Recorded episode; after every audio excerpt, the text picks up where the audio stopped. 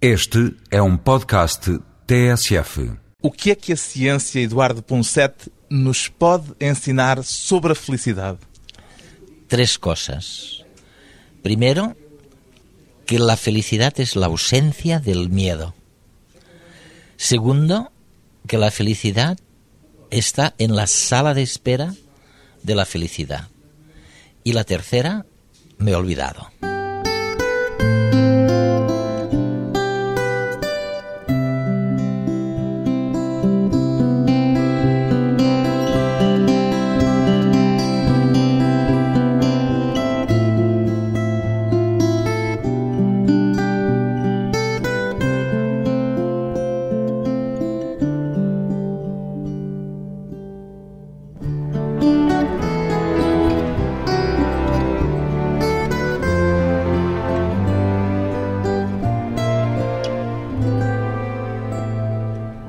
Eduardo Ponset, 71 anos, escritor e divulgador científico.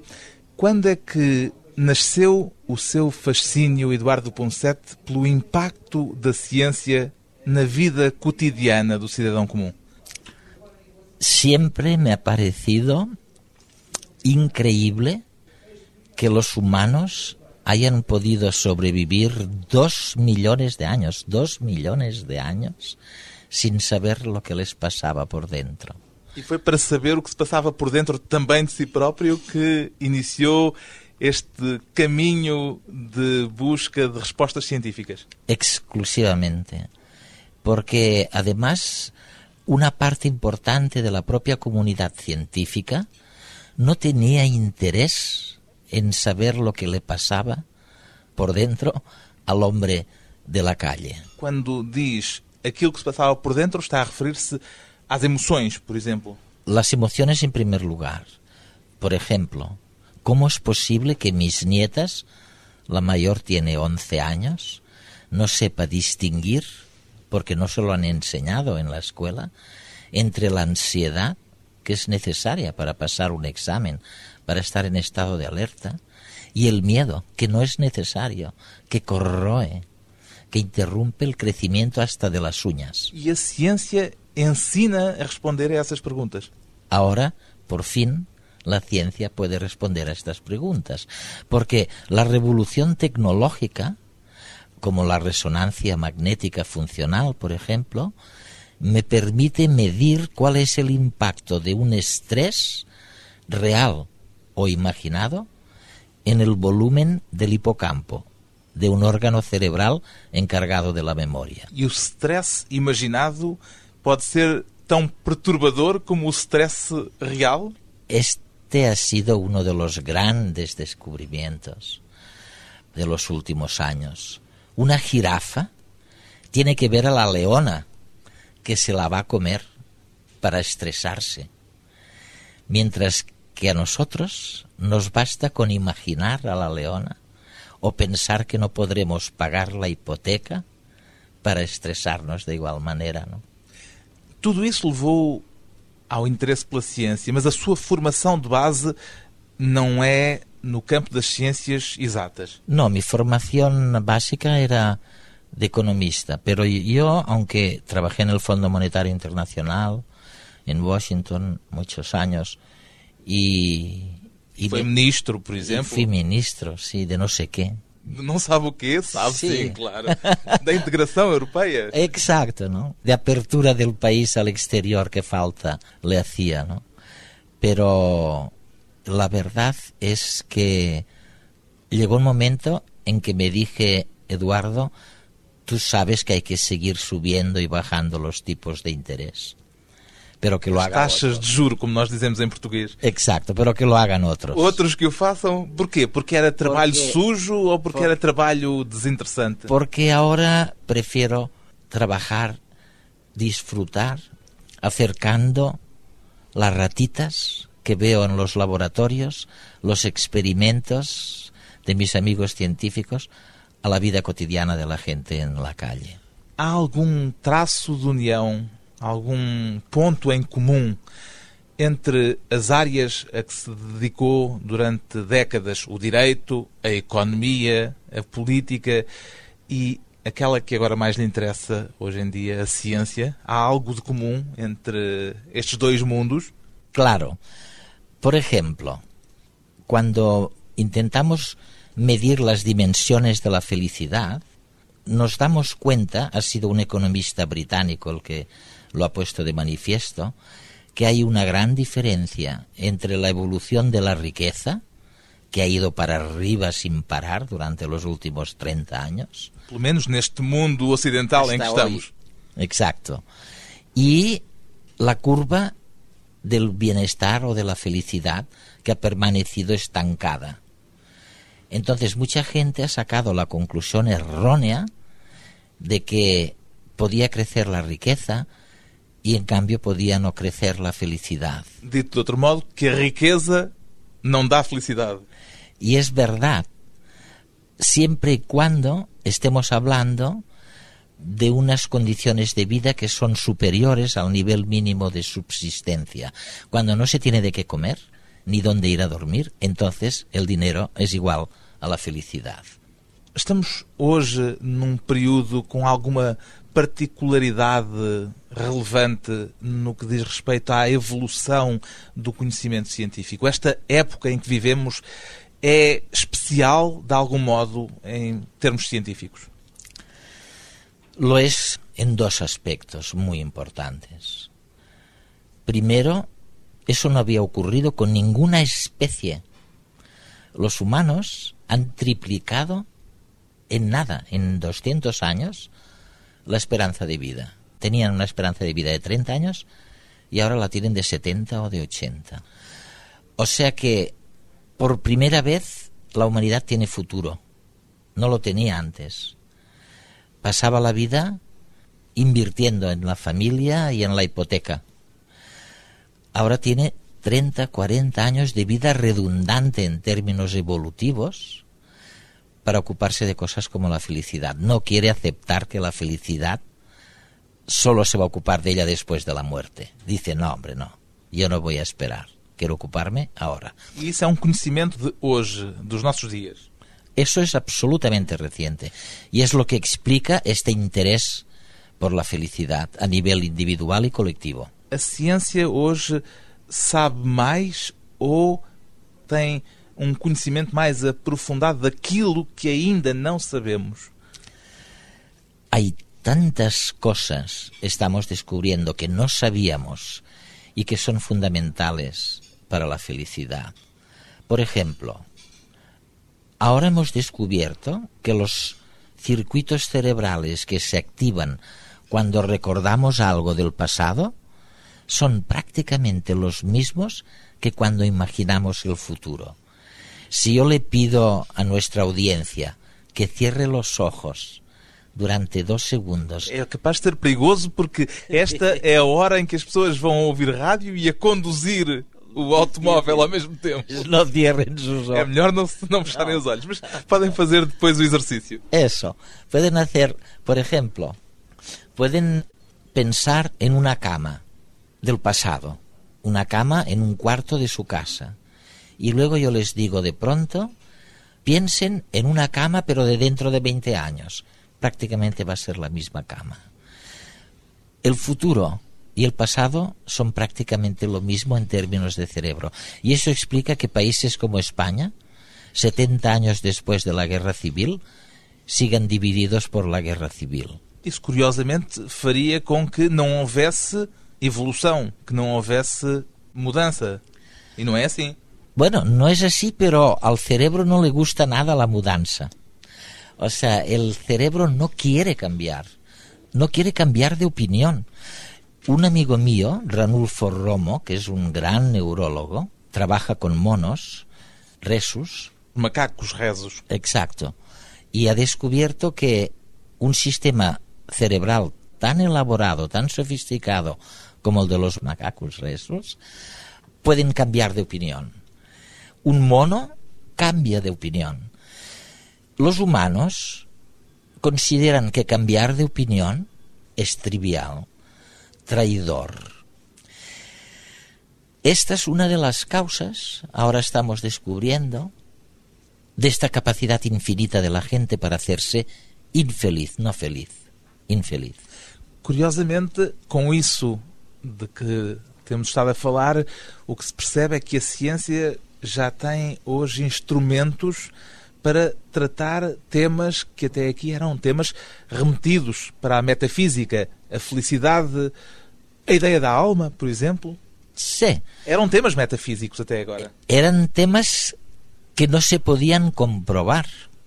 Já se podem medir, já se pode. Y ahora se puede medir y por lo tanto son temas científicos. Esta ha sido la gran diferencia y por eso las universidades de Stanford, de Cambridge, están entrando en tromba en el estudio de disciplinas como la felicidad. Pois bem, são justamente estes temas, a alma, a felicidade, as questões centrais de dois livros de Eduardo Poncet que se tornaram enormes êxitos editoriais em Espanha e que agora chegam a Portugal. A que é que atribui o sucesso destes seus livros, Eduardo Poncet? Un científico, un amigo, una vez me recordaba una frase de Marx que decía, los científicos cada vez saben más de menos hasta que lo saben todo de nada. Y yo creo que el éxito de estos libros se debe a que los científicos ya no son como decía Marx.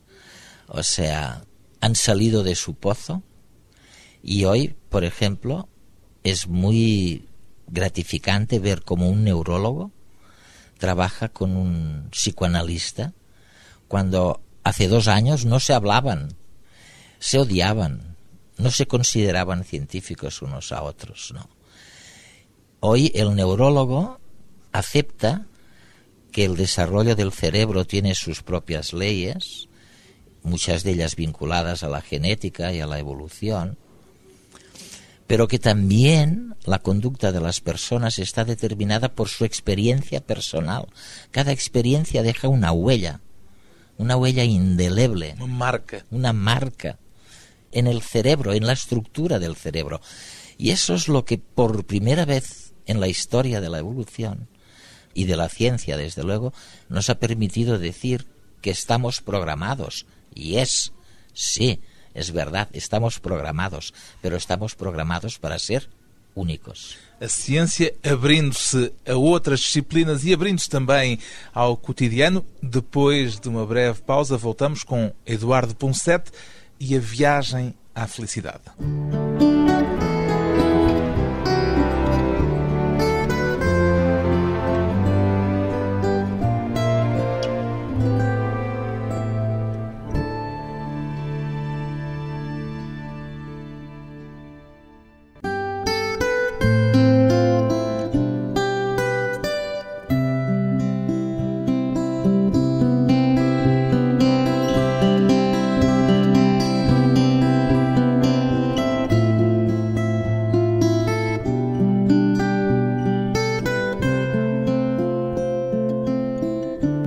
Conversa com o escritor e divulgador científico catalão Eduardo Poncet, autor dos livros A Alma está no Cérebro e Viagem à Felicidade, podemos definir a felicidade de um modo científico, Eduardo Poncet? La ausencia del miedo. A felicidade é a ausência do medo. nada más. Y luego entender que como todas las emociones básicas y universales, positivas como la felicidad o la alegría, negativas como el desprecio o el asco, son efímeras, duran muy poco. Continua a dar aquele conselho aos seus amigos que, se quiserem ser infelizes, basta tentarem ser felizes permanentemente. Todo el rato, claro. Y yo siempre les digo, ¿habéis visto alguna vez a una persona con cara de asco delante de un plato de comida podrida? ¿Habéis visto a alguien con cara de asco toda la vida? Es imposible, ¿no? Se tiene asco un rato. E a felicidade é a mesma coisa. Y la felicidad es una emoción básica y universal igual. Mas a felicidade, a ideia de felicidade, não tem qualquer coisa de cultural também. Não é diferente de cultura para cultura e, por vezes, até de indivíduo para indivíduo. Esta ha sido una discusión que ha durado muchos años y había neurólogos y psicólogos que mantenían que la emoción se expresaba de manera distinta según la cultura. Es falso. Hasta las expresiones resulta que son prácticamente idénticas. As expressões faciais. Sí, las expresiones faciales. Tan es así que hoy, por ejemplo, grandes especialistas como Ekman, al servicio de la CIA, pueden descubrir qué persona está mintiendo al margen de la etnia, de la cultura a la que pertenezcan. É mais importante e mais útil descobrir as causas da felicidade ou as razões da infelicidade? Yo creo que lo más importante es descubrir las razones de esta capacidad infinita de la gente para hacerse infeliz. Pero yo personalmente empecé the other way round. Exatamente, por isso é que lhe perguntei isto, Claro. porque há aí um paradoxo. Hay una Ou paradoja. pelo menos há uma aprendizagem. Claro, yo consideré que primero, antes de entrar de lleno en el tema de la infelicidad, que es el importante, tenía que saber cuáles eran las dimensiones de la felicidad. Y eso ahora ya está sabido. Falou aí de uma capacidade infinita para a infelicidade. Parece uma coisa de uma magnitude gigantesca. Es que es gigantesco, es que, que no se acaba de entender cómo es posible, con todo lo que tenemos, Quer dizer que temos muita imaginação para a infelicidade também. Claro, podemos imaginar lo peor. Y sobre todo, lo que están descubriendo los neurólogos es que somos más libres, que estamos menos programados de lo que creíamos. Y al ser más libres, al tener algo más de libre albedrío para poder decidir, también tenemos más poder para equivocarnos. Y nos equivocamos más a menudo y somos más infelices. Quer dizer que as causas da felicidade e da infelicidade não têm uma origem clara em aspectos químicos, como muita gente acredita? La depresión, la enfermedad, nos ha enseñado mucho. La depresión, igual que la esquizofrenia, era una enfermedad que se consideraba el prototipo de las enfermedades orgánicas, es decir, genéticas. Y hubo un estudio de un equipo norteamericano dirigido por una mujer en que la primera parte del estudio demostró efectivamente que existía un gen de la depresión, un conjunto de genes que cuando estaban presentes determinaban la depresión. Pero en la segunda parte del estudio se demostró que estos genes podían no expresarse cuando el entorno era amable, nada violento, apacible, sosegado. E aí entrava o livre-arbítrio. Y ahí entra, por supuesto, la importancia del entorno, primero, en un entorno no depresivo, el gen de la depresión puede no expresarse, muy importante, y luego, lo que es más reciente, el descubrimiento de esta libertad, porque claro, cuando nuestra conducta es el resultado no sólo de las leyes que gobiernan el desarrollo del cerebro, sino de la marca dejada por la experiencia individual en el inconsciente, entonces esto quiere decir que las dos cosas importan y que por lo tanto somos más libres de lo que pensábamos y nos podemos equivocar. Aqui há tempos li que durante anos o Eduardo Ponceto foi assessor na execução de um estudo académico, do maior estudo académico alguma vez realizado sobre a felicidade. Sí. Que estudo era esse? Bueno, hemos hecho varios, pero el mayor fue un estudio con Coca-Cola, Era um estudo financiado pela Coca-Cola. financiado, patrocinado por Coca-Cola, y ha sido el estudio académico más profundo, más amplio que se ha hecho. Es una mega encuesta. Ah, era uma sondagem, Era un uma sondaje, encuesta. una encuesta, pero con estudios muy profundos de psicólogos y neurólogos sobre las dimensiones de la felicidad. Yo creo que la gran trouvaille, como dirían los franceses, descoberta. la gran descoberta de este estudio fue la importancia de las relaciones personales en la felicidad. Um estudo patrocinado pela Coca-Cola. Isso levanta uma questão de ordem ética, digamos. Por que a Coca-Cola ou outra grande empresa qualquer há de querer saber e investe milhões para isso o que é que faz as pessoas felizes, o que é que faz com que eu seja mais ou menos feliz? Pues probablemente las mismas razones por las que el Banco de Santander, el primer banco español, ha financiado, ha patrocinado el primer estudio sobre el estado del arte, que es lo que se está haciendo ahora en el mundo en materia de gestión emocional.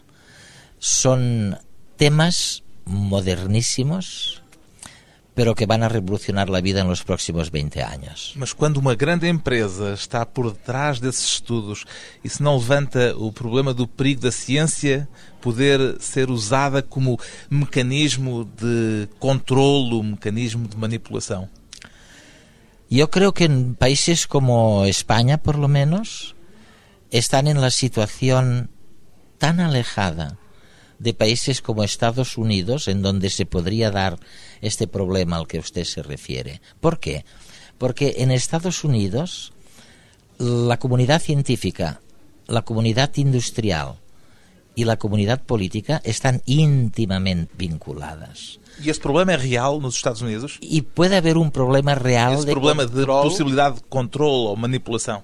porque el poder de la comunidad científica por sí solo es muy grande, pero el poder de la comunidad científica con el poder de la comunidad industrial es todavía más grande. Y si a eso le añadimos el poder de la comunidad política, es un poder muy grande que efectivamente merece controlarse. Preocupa-o esse problema? Empieza a preocupar en Estados Unidos, pero en países como España E como Portugal, y provavelmente. como Portugal. Claro. Es la antítesis. Estamos años luz de esta situación.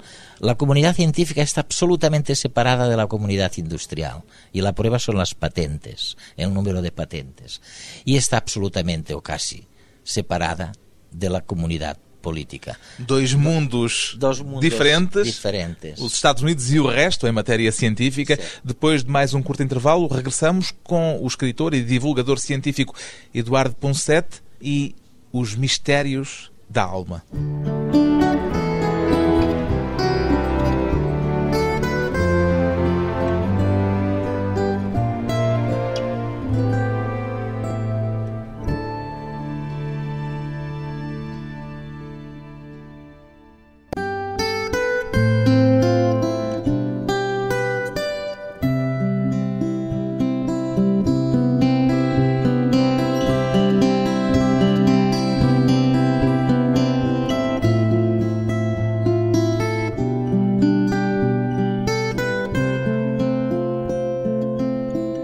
Convidado hoje para a conversa pessoal e transmissível, o autor dos livros Viagem à Felicidade e A Alma está no Cérebro. A que é que chama alma, Eduardo Poncet?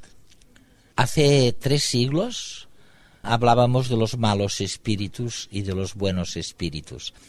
Cuando alguien no se encontraba bien o se encontraba muy bien, el médico le decía, estos son los malos espíritus o son los buenos espíritus que se han apoderado de ti. Hoy sabemos que solo el cerebro. Sabemos que es una parte del cerebro que le funciona bien y otra que a lo mejor no le funciona bien. Eso es A el alma é o alma. cérebro. Este es el alma. O conceito de alma é exclusivamente humano? Só se pode aplicar aos humanos, imagino. Es curioso porque no siempre ha sido así. O sea, en el mundo primitivo los animales podían ser dioses y eran dioses. Yo creo que ha sido desde un tiempo muy reciente esa animadversión hacia el resto, yo llamo el resto de los animales, Porque nós também somos animais. porque nosotros también lo somos, ¿no? Y este intento absurdo de querer separarnos del resto de los animales. Os animais também têm cérebro. Se a alma está no cérebro, a conclusão lógica é, é uma conclusão imediata é que os animais também têm alma. alma. Científicamente lo hemos comprobado eso. Por ejemplo, si yo quiero cambiar el carácter, el alma, de una zorra, Uma raposa. una raposa, me va a costar del orden de 30 o 40 generaciones. Primero tendré que ir al bosque, ver qué raposas se acercan más a mí y cuáles no se acercan nada, huyen siempre. Voy a coger una de las que se acercan y durante 30 generaciones le voy a enseñar a ser doméstica y cariñosa como un perro. Ahora puedo conseguir cambiar a la rabosa, a la zorra, en un perro simplemente con un aparato magnético que cranealmente, Um eletrochoque? una especie de electroshock pero sin dolor ninguno, que le va a convertir en un manso como un perro doméstico y con alma de perro en lugar de rabosa. Lá está a manipulação e o domínio e o controlo a levantar problemas que não são fáceis. Sí, este es un problema que tarde o temprano tendremos que enfrentarnos. Hoy, por ejemplo, falta muy poco tiempo para poder medir cuántos recuerdos quedan en la mente de una persona y podremos saber, muy probablemente, cuáles de estos recuerdos va a olvidar y cuáles va a conservar forever, para siempre. Abre-se um campo novo para a ética, seguramente, Sí, desde e muito problemático. Sí, pero esto es lo que nos ha diferenciado de otras civilizaciones. Hay civilizaciones para quienes el cambio es una amenaza y en cambio para nosotros no hay innovación sin cambio. Nosotros hemos aprendido que no hay progreso sin cambio. As descobertas científicas a nível neurológico estão a alterar a nossa percepção do humano, do que é o ser humano.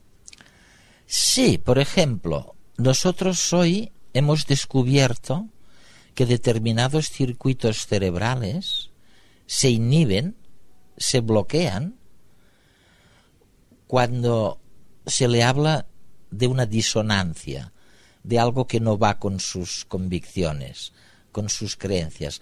No es que no quiera cambiar, es que ni lo oye. Se inhibe totalmente el cerebro. Quer dizer que as minhas convicções são mais fortes do que a realidade com a qual eu estou a lidar. Exacto. Entonces, no lo sabíamos eso. Ahora lo sabemos.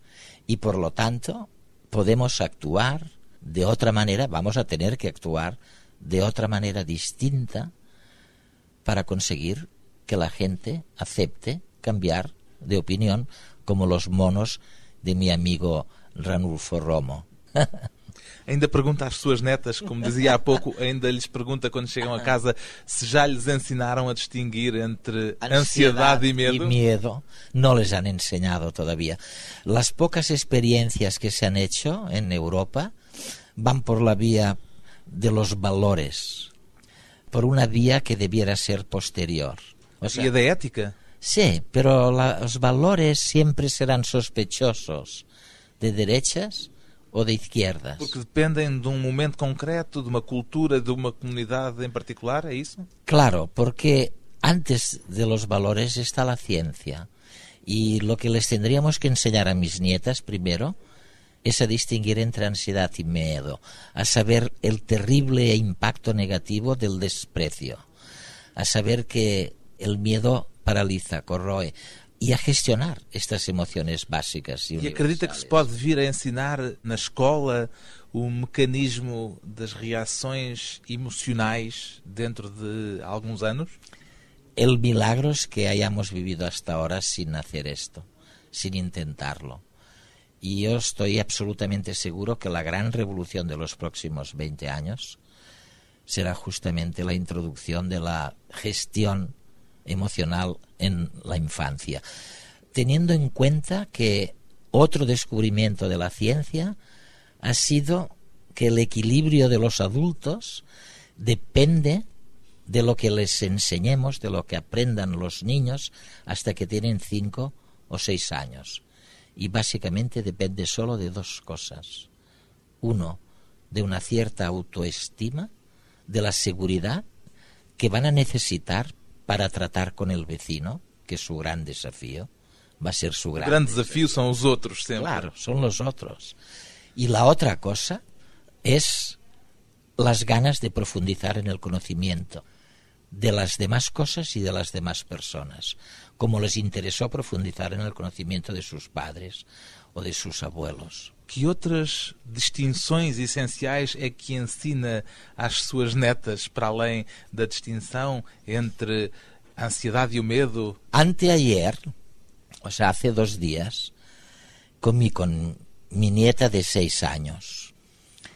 Y de pronto me dice, abuelo, no me quites el hielo del vaso.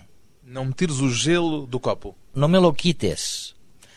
Yo le dije, pero si no estoy tocando tu hielo. No se había dado cuenta, ella, de que la estructura de la materia del hielo Que o gelo derretia. se derretía, se transformaba en moléculas de agua. E ela pensou que era uma broma, que era uma brincadeira do avô. que era una broma. Y le dije y le expliqué lo que era lo que los físicos llaman la transición de fase. Y le dije, mira, ya lo ves, hasta la materia puede cambiar de estructura. O sea que no te dé rabia cambiar de opinión. Tu também podes mudar. Porquê que defende a ideia de que mais importante que aprender é desaprender? Muy fácil, porque el pensamiento dogmático y el pensamiento revelado es mucho mayor que el pensamiento científico, que es muy tierno y muy joven y muy pequeño. Si hay algo que desaprender, seguramente la mayor parte de ello está en el pensamiento dogmático y en el pensamiento revelado. En el pensamiento científico también. Por ejemplo, Newton decía que el tiempo es absoluto y que es igual para todos. Y pocos años después Einstein dijo que no, que era relativo y que dependía. Tal como a sua neta, que pensava que o gelo ia lá ficar eternamente. yo, yo se lo cambiaba. Desaprender para saber mais, a máxima de Eduardo Ponceto, autor dos livros Viagem à Felicidade e A Alma está no Cérebro, edições Don Quixote.